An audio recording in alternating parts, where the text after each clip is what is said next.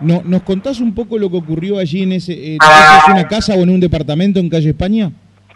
Eh, mira, nosotros fuimos comisionados por un incendio en una casa que cuando llegamos al lugar verificamos que es un grupo de casas internas y se originó en la segunda planta.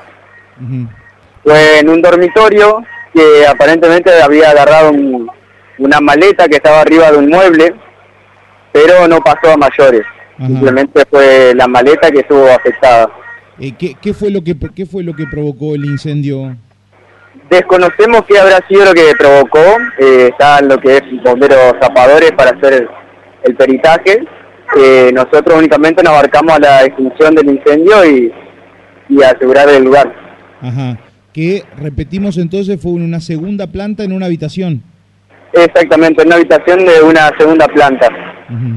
Bueno, ¿Qué, otras cosas este, advirtieron ustedes cuando llegaron? Porque me imagino que fueron los, los primeros que llegaron allí, ¿no? Sí, fuimos los primeros en llegar y pudimos ver que la propiedad, la alquilina del lugar pudo salir con su mascota y no fue afectada por el humo ni, el fuego. Esto implica entonces, Alvarelo, que ya esto estaría ya solucionado, digamos, y que eh, la familia puede estar eh, tranquila en el sentido de que eh, este fuego que de alguna manera pudo darse en una parte de la habitación ya está totalmente este, sofocado, ¿no? Sí, exactamente. Se, hizo toda una extinción de lo que fue el foco, que no fue muy grande, gracias a Dios, y ahora la familia ya puede ingresar nuevamente al departamento, ya que estaría todo el lugar asegurado.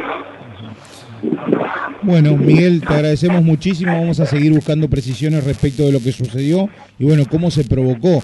Por lo pronto, ustedes lo que observaron fue una maleta que se estaba prendiendo fuego.